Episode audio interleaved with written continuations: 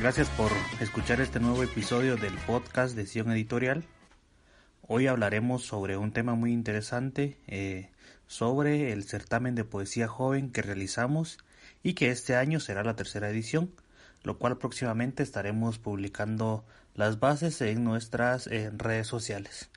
El certamen eh, nace con el objetivo de encontrar nuevas voces de escritoras y escritores en Guatemala.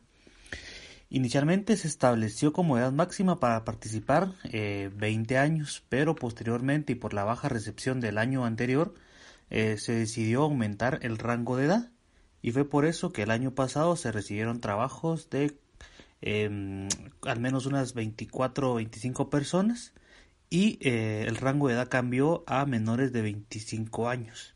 Esto nos trajo mejores resultados y creemos que este año eh, vamos a repetir con este rango de edad. Eh, entre los premios más importantes que tenemos, yo considero que el principal o la principal novedad es la publicación del poemario ganador, esto bajo, la, bajo el sello de la editorial. De este poemario ganador se imprimen 50 ejemplares, así como los títulos que normalmente publicamos, pero a diferencia eh, de que en este certamen el 75% eh, de los libros impresos son para el ganador o ganadora y el 25% se quedan para la editorial para seguir eh, pues generando todos estos fondos que vamos obteniendo a lo largo del año. Em, la idea es abrir las puertas a los nuevos o nuevas escritoras e incentivarlos a que sigan escribiendo, pero hay una cosa más importante que es que sigan leyendo y es por eso que eh, entre los premios también que consideramos importantes es un lote de libros que Editorial Cultura y otras editoriales alternativas nos donan para el premio y pues nosotros estamos agradecidos con el apoyo de ellos y eh, pues porque creen en este proyecto y bueno pero para no ser tan aburrido este podcast y dejar un poco el monólogo, tenemos de invitados hoy a Cristian Luna y a María Lara. Ellos son los primeros dos ganadores del certamen de poesía con los que estaremos conversando en este episodio. Pues bueno, hola Cristian, ¿qué tal? ¿Cómo estás? Muchas gracias Manuel. Hola, bien, ¿y tú? Bien, bien, aquí ya eh, grabando un nuevo episodio para poder subirlo lo antes posible al podcast. ¿Qué tal María? ¿Cómo te, cómo te va? Bien, gracias Manuel. La verdad es que emocionada por esta experiencia con el podcast de Sion. Gracias y gracias pues por tomarse los dos el tiempo eh, para poder grabar este episodio. Pues recordando que ambos estamos eh, cada quien en su casa con las medidas eh, sanitarias correspondientes porque pues no podemos estar juntos y esta plataforma virtual nos da la opción de poder hablar. Eh, los tres vivimos en lugares totalmente distintos y alejados. Yo, por ejemplo, vivo en Quetzaltenango. Ustedes dos viven en Ciudad de Guatemala, pero me parece que igual los dos están eh, alejados. Sí, por lo menos a una hora en carro dentro de la propia ciudad. sí, también yo vivo como afuera, como en una zona más alejada del centro, pero, pero igual hemos estado acá encerrados la mayor parte del tiempo. Ah, bueno. Pues bueno, eh, eh, hablaba hace, hace unos minutos sobre el certamen de poesía que nació con el objetivo de, encontrar estas nuevas voces que están surgiendo en Guatemala. Y pues Cristian es el primer ganador de, del certamen y María la segunda. Y pues me gustaría eh, que me platicara un poco, eh, ya no sé quién de los dos quiere empezar, pero sobre su proceso, eh, primero, cómo se enteraron del certamen de poesía. yo me enteré por tu página, por la página de Sion Editorial. Recuerdo yo que, que, me encantaban tus publicaciones porque yo conocía a Jael, a Jael López, ¿cómo se llama esta niña? Que publicó con ustedes y eh, me enteré después de un tiempo que tenía un libro publicado y, investigando que, um, que fue con su editorial y la verdad es que me gustaron mucho sus ediciones y entonces los empecé a seguir. Y ahí fue como me enteré. Yo me enteré un poquito eh, por Cristian en realidad porque yo seguía la página de Sion en Facebook, pero la verdad es que le había dado poco seguimiento y había visto que el certamen lo ganó Cristian eh, hace dos años. Y recuerdo que una vez fui a, a una noche, una, una noche de micrófono abierto de para contarla. Y en esa ocasión, Cristian presentó su libro, el libro que le habían publicado ustedes, que había ganado el certamen. Y pues me sorprendió un montón y, yo me había, lo había visto en Facebook, de hecho, y me acerqué para, para comprarle el libro y le dije así como de, que, que genial, ¿verdad? Porque recuerdo que Cristian y yo nos graduamos del mismo colegio en diferentes promociones y así, pero recuerdo que fue una de las cosas por las que yo me enteré justamente de él, del certamen y fue como parte de lo que me, me, como me dio el, ánimo para a la siguiente convocatoria ya tener como algo preparado y no sé, como perderle el miedo a intentar. Ah, qué genial. Y pues creo que también hay que aclarar que no hubo un complot de que porque eran conocidos ganó eh, María el siguiente año. De hecho, eh, tampoco yo no sabía que tenían como relación eh, de esto de haber estudiado en el mismo colegio, obviamente con diferentes promociones, pero que eran conocidos básicamente. Y fue hasta el día de la premiación, creo yo, que hablaste algo acerca de que conocías a Cristian. Sí, justamente el día de la premiación les conté y fue como, curioso. Sí, sí. Tampoco nos conocíamos tanto con María José. No, era de vista. De vista, así como yo sabía quién era, era ella, supongo que ella sabía quién era yo, pero... Ajá. Cabal. Las coincidencias de la vida. Pero bueno, eh, ¿y qué? Y, cuando decidieron participar, ¿cómo fue como el proceso de ir armando el poemario? ¿Ya tenían un poemario eh, ahí como guardado y solo lo pulieron un poco? ¿O tenían poemas sueltos? o empezaron desde cero? Yo justamente ese año eh, había tenido una clase de, de esto, de, de, crear un libro en la universidad. Eh, y había hecho un libro precisamente para la universidad, pero era una mezcla de poemario y, colección de cuentos. Así que sí, buena parte de los poemas estuvieron en esa primera versión, pero realmente eh, fueron otra vez pulidos y demás, y se agregaron muchos otros poemas y, la forma de construirlo pues fue con, básicamente siguiendo a rajatabla lo, lo que me enseñaron en esa clase, ¿verdad? Eh, dividir por secciones y demás, buscar una temática en general.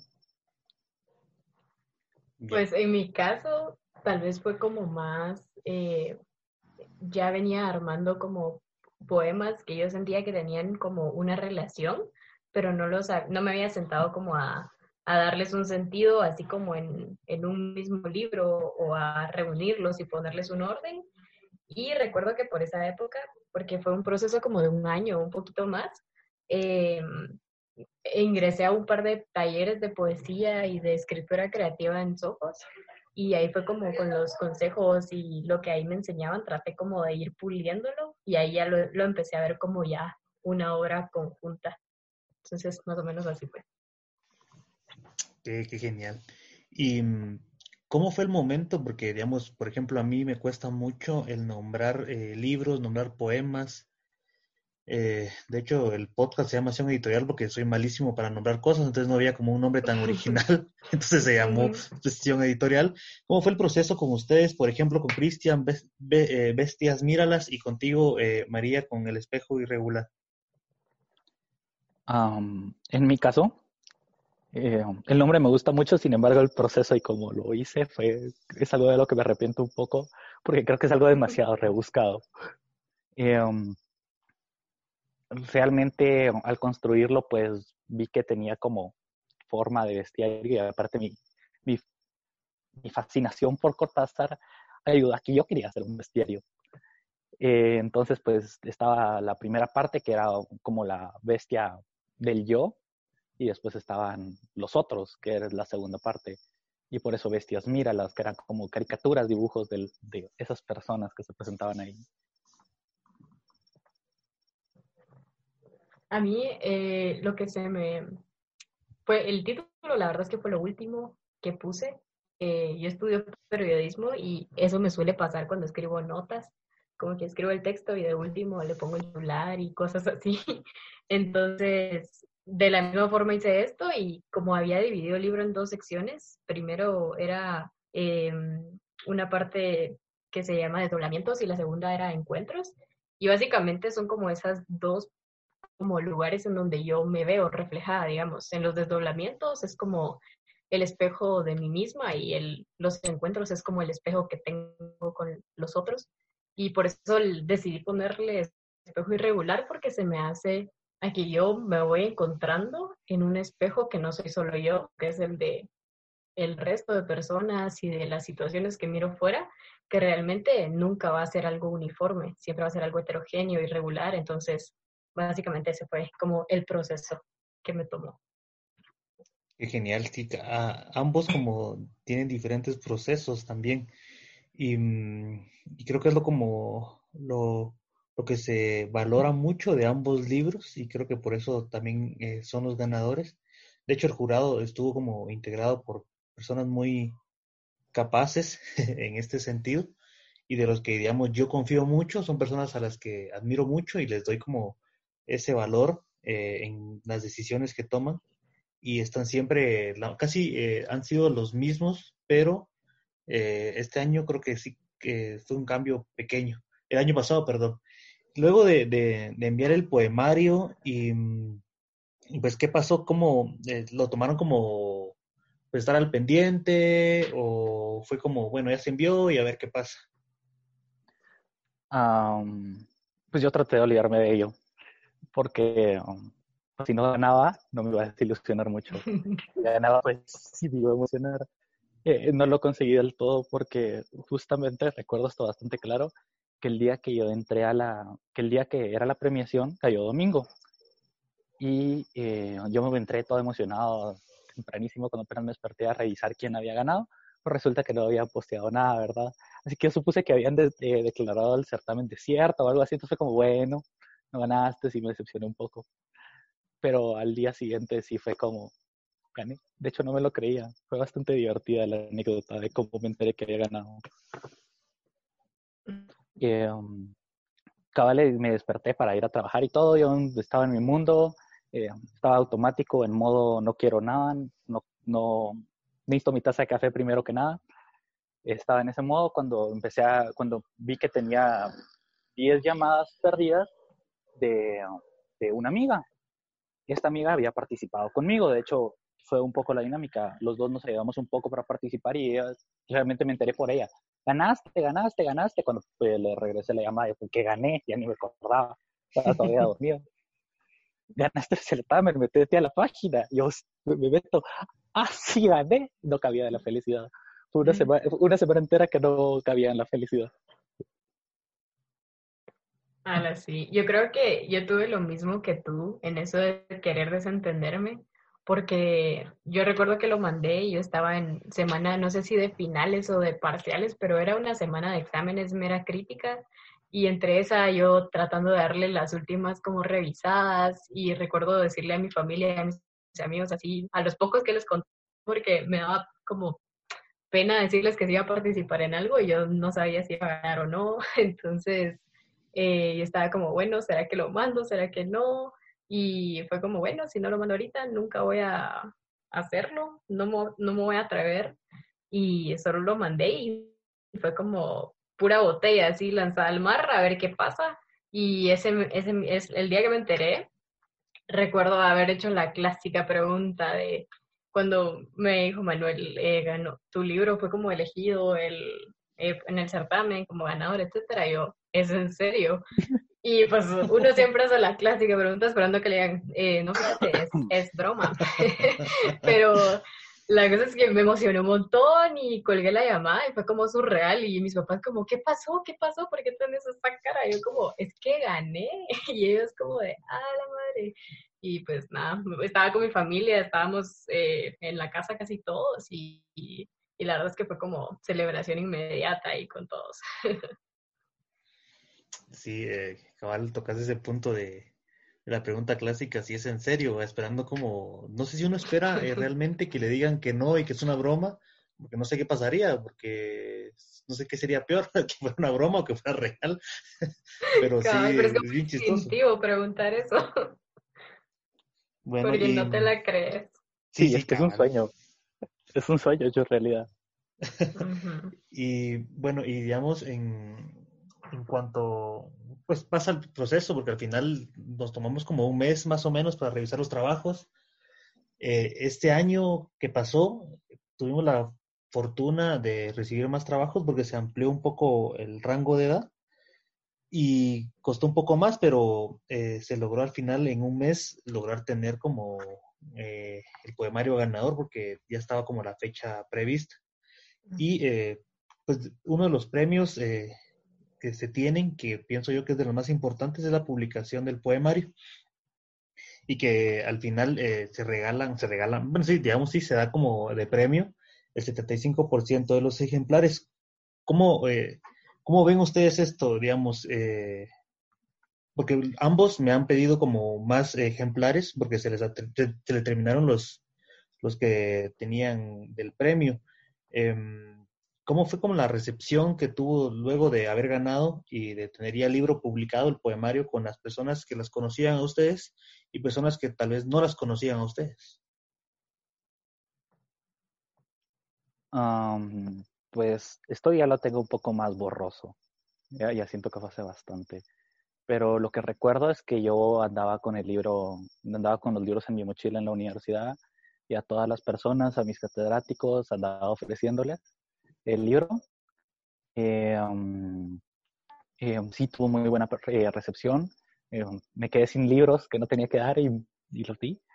Entonces, entonces sí, eso.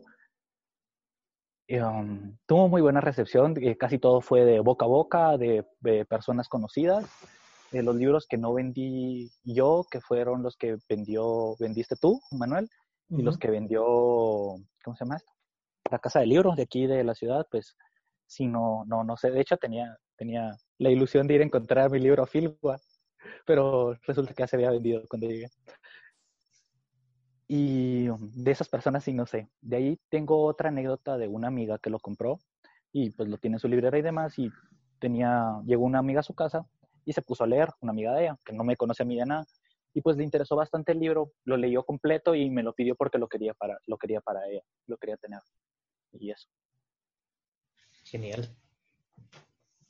Qué curioso. A mí me pasó un poquito similar al inicio, que siempre corriendo la voz como entre de persona a persona, eh, porque recuerdo que eran, ya estaba yo saliendo de la U, estábamos en vacaciones, creo yo, y nos íbamos a reunir, eh, empezó como esa época de convivios, etcétera, y nos íbamos a reunir con unos amigos, y ahí fue donde empecé como juntándome entre grupos de amigos y así, y era bastante curioso porque cuando lo publiqué en las redes sociales, bastantes personas que yo no tenía ni idea de que, de que se recordaran así, no sé, de mí o que quizás eh, tenía bastante tiempo sin hablarles, se interesaron y compraron el libro.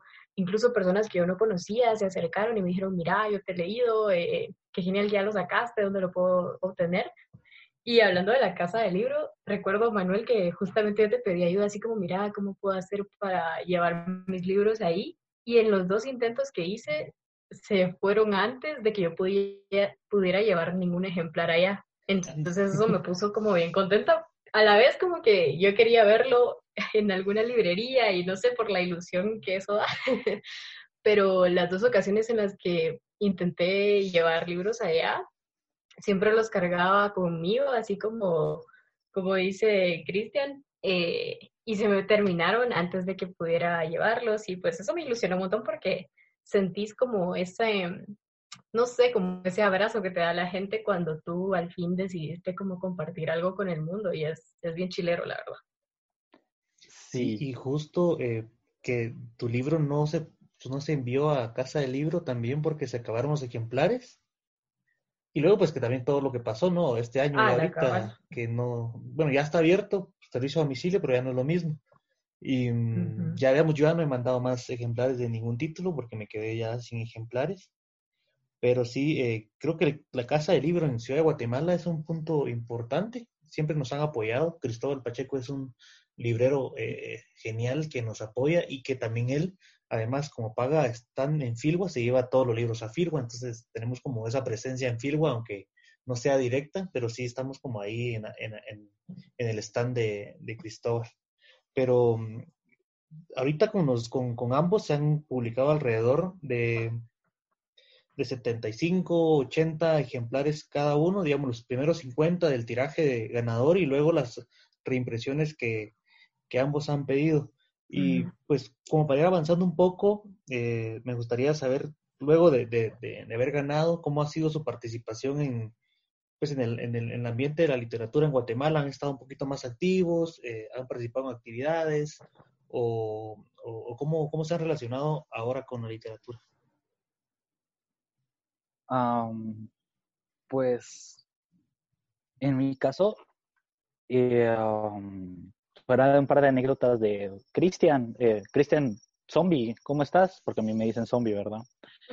Eh, hola, ¿cómo estás? algo muy anecdótico.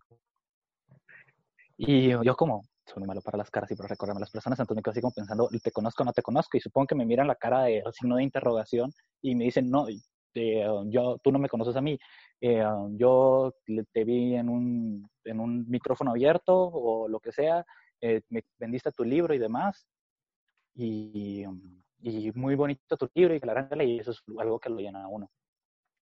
Y, y de ahí, pues, pues yo en lo que más me, he estado en ese ámbito es en, micrófonos abiertos, vendiendo más libros. Ahorita, pues bueno, pues no se ha podido con, la situación actual. Y um, también, me olvidó algo que les iba a decir. Bueno, eso. Y ahorita como que está un poquito más complicado ir a los micrófonos abiertos y así porque, aunque hay algunos así vía, vía Zoom, vía virtual, a mí lo que me ha sorprendido bastante es que, por ejemplo, me, cuando mi mamá estaba eh, compartiendo con unas compañeras de trabajo en la Universidad de San Carlos, que da clases ahí, eh, llevó una vez un, un par de ejemplares para darle a unos compañeros y casualmente eh, le di un ejemplar a una profesora que da clases en la Facultad de Humanidades. Así fue una cosa como muy, eh, como de casualidad, por decirlo así, porque era como amiga de una amiga. Entonces ni siquiera era conocida de nosotros y a, raíz de que ella leyó el libro, esta profesora me invitó a dar como una pequeña como clase o taller a unos alumnos de del profesorado de, en, en, letras de ahí de la San Carlos. Entonces esa fue como una experiencia súper nueva que viene a raíz de que ellos conocieran el libro y, mm, y pues ahí es como que me pidieron compartir un poquito de mi experiencia con la publicación y de lo que traté de hacer en mi proceso creativo y la verdad es que es súper interesante compartir con ellos. Eh, también eh, creo que Julio Serrano Echeverría, él se enteró del, de la publicación del libro y me platicó para eh, leer un par de mis poemas para incluirlos en el podcast que ellos tienen de Radio Cote, que son los audiobookies. Y la verdad es que a mí me, emocionó un montón eso porque yo soy súper fan de los audiobookies y generalmente los escucho y cuando me dijo que si los podía incluir en una de sus eh, entregas, en una de sus emisiones, y yo, ala, sí, me emocioné y pues escuchar tus poemas leídos en voz de alguien más en un programa del que sos como fanático, la verdad es que, no sé, es como surreal y me emociona un montón. Y, y pues básicamente esas cosas y actualmente solo es como eh, eventualmente que alguien me habla y me dice como, mira, todavía tenés copias y así. Y pues en eso he estado, pero sí es como bastante, eh, no sé, es, es bonito poder ver cómo las personas cuando se enteran no se quedan solo con la felicitación, sino que tratan como de pedirte que compartas la experiencia y como conocer un poquito más a fondo eh, de lo que haces, de lo que te inspira, de lo que le puedes compartir a los otros y eso es como algo bien chilero, o poder compartirlo con los demás. Sí, justamente ahorita me recordé lo que de las otras cosas que les quería contar sobre eso. Pues yo tuve una experiencia similar a la tuya, solo que eh, dejaron un trabajo sobre mí en la, en la USAC, curiosamente. Ah, y sí, y me, fue, y me entrevistaron un grupo de alumnas de letras de, de la USAC, de la licenciatura de letras, em, debido a esto, debido al certamen, me preguntaron por mi libro, todos me compraron mi libro. Em, una experiencia súper bonita, súper interesante, algo que uno nunca hubiera esperado que sucediera. Y la otra fue, aparte de un par de paneles que me invitaron en la universidad, que, em, que uno de mis catedráticos justamente es columnista en la, en la hora. Y esto es algo muy triste porque no conseguí la hora de ese domingo, pero Cabal me mencionó, Cabal, él me compró mi libro y le gustó y lo demás, y lo mencionó en, esta columna de la hora que, que, es en el suplemento cultural, creo que se llama. Y mm, pues sí, eh, muy bonito, lastimosamente no conseguí una copia física, pero ahí tengo el PDF y demás, y la verdad es que sí fue algo surreal, todo surreal. Pues qué genial, porque al final eh, la intención del certamen, porque digamos, a nivel de premios, por ejemplo, en certámenes como el que hace Editorial Cultura, que da, no sé, alrededor de 15 mil quetzales y una publicación de 500 ejemplares por ahí. Eh, los Juegos Florales de acá de Shella, que dan 30 mil quetzales. Eh, pues en términos como de esa, de, esa dimensión de premios, eh, la editorial está como muy por abajo, porque es como muy significativo lo que se da porque son como eh, donaciones que nos dan algunas personas que creen en el proyecto, eh, algunos, algunas pinturas, eh, el dinero en efectivo, el pago del hotel cuando para la premiación y el hospedaje y todo esto. pero creo que la intención siempre va en, en, en, base a que el ganador o la ganadora puedan seguir como difundiendo sus textos e ir alcanzando como un poquito más de, de metas en, este camino que es la literatura. Y pues me gustaría saber cómo, cómo andan ustedes ahora, qué andan haciendo. Eh, pues ahorita que estamos prácticamente varados en la incertidumbre, lo que no, lo que no sabemos qué va a pasar eh, por el tema de coronavirus. Eh, ¿cómo, ¿Cómo han canalizado esto? Si han tenido como procesos creativos o han estado un poco parados en, en cuanto a su escritura o también su lectura, también que es importante. Pues en mi caso, em, no tanto parado, tuve una pequeña crisis después del libro, de no saber qué escribir. No sé si te pasó a ti, María José. Un poquito. Que no. Me daba miedo era decir como, bueno, ¿y ahora qué hago? Tal vez ya no me gusta lo que escriba. Pero sí, un poquito me pasó. Sí, una pequeña crisis de no saber si qué seguir escribiendo, cómo seguir escribiendo. Y eso, y sí pasé un, un tiempecito sin escribir. Eh, últimamente, pues volví a escribir, volví a encontrar una voz que me gustara, que, no sintiera que estuviera anclada al libro, que eso me sentía que me pasaba mucho. Y actualmente estoy, estoy participando en algunos certámenes, en, algunos otros certámenes literarios. Estoy participando en uno, tengo planeado participar en otros dos de cuentos y en el que estoy participando es de poesía, a ver si, si la suerte me sonríe esta vez también.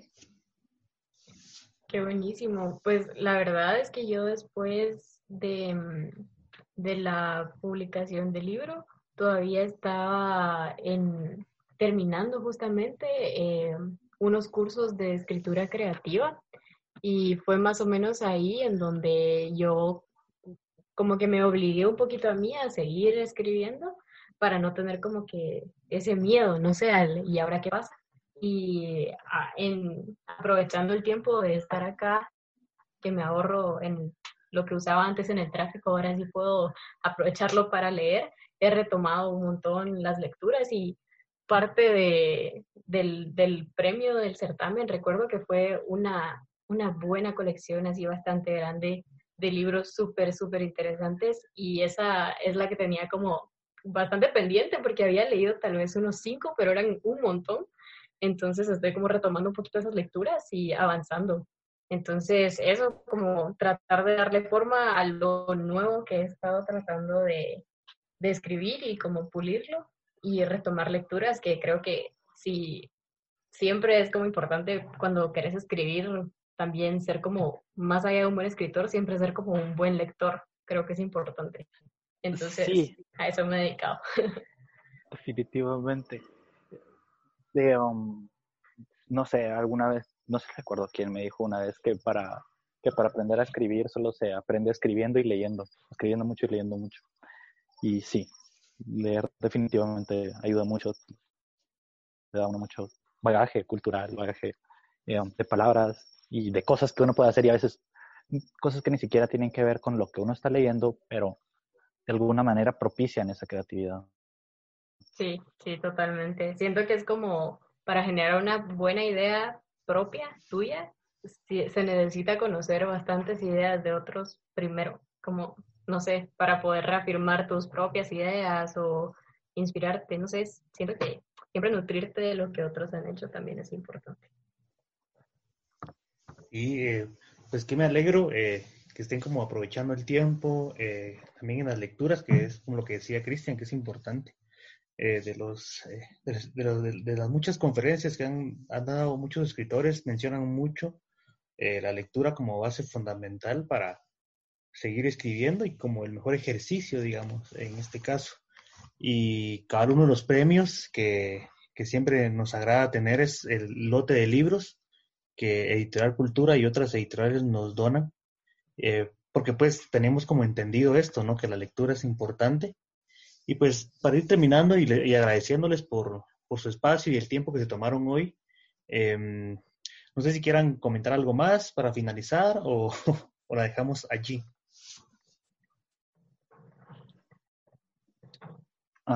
pues un gusto, Manuel, haber vuelto a hablar contigo. Un gusto escuchar a, María José de nuevo. Tenemos ratos de no hablar con María José. Y, espero que todo esto suceda. Eh, si no pase pronto, sino que se, llegue a buen puerto más que que, que pase pronto, ¿saben? Y eso básicamente. Sí, no, la verdad es que yo igual tenía súper como pendiente de hablar contigo, Cristian, que hablamos hace meses, creo, cuando pasó lo del libro. Y, y nada, agradecer el espacio y, no sé, a todos como a, a escuchar como el podcast y nutrirse como en este tiempo eh, como de, de crisis de salud, etcétera. Creo que hemos fijado, nos hemos fijado más en cómo la literatura y cualquier expresión artística puede ser un refugio en como toda, todo el desorden que hay en lo cotidiano. Entonces, la verdad es que puede ser un buen refugio los libros, la música, cualquier como expresión en la que podamos encontrar un poco de descanso de toda esta como eh, locura que estamos viviendo ahorita. Entonces, no sé, gracias por la invitación, Manuel, y pues estuvo como súper interesante. Sí, gracias a ustedes dos y pues eh, gracias a las personas que nos están escuchando. Eh, nos vemos hasta el próximo episodio. Este es el antepenúltimo episodio de la primera temporada. Ya regresaremos con más eh, podcasts, eh, una nueva temática para que pues ir un poco eh, innovando en este tema que, en el que somos nuevos. Y pues de nuevo, gracias Cristian y María. ojalá que pronto podamos volver a vernos y realizar alguna actividad juntos. Muchas gracias a ti, Manuel. Sigan disfrutando del podcast. Feliz noche. Feliz noche.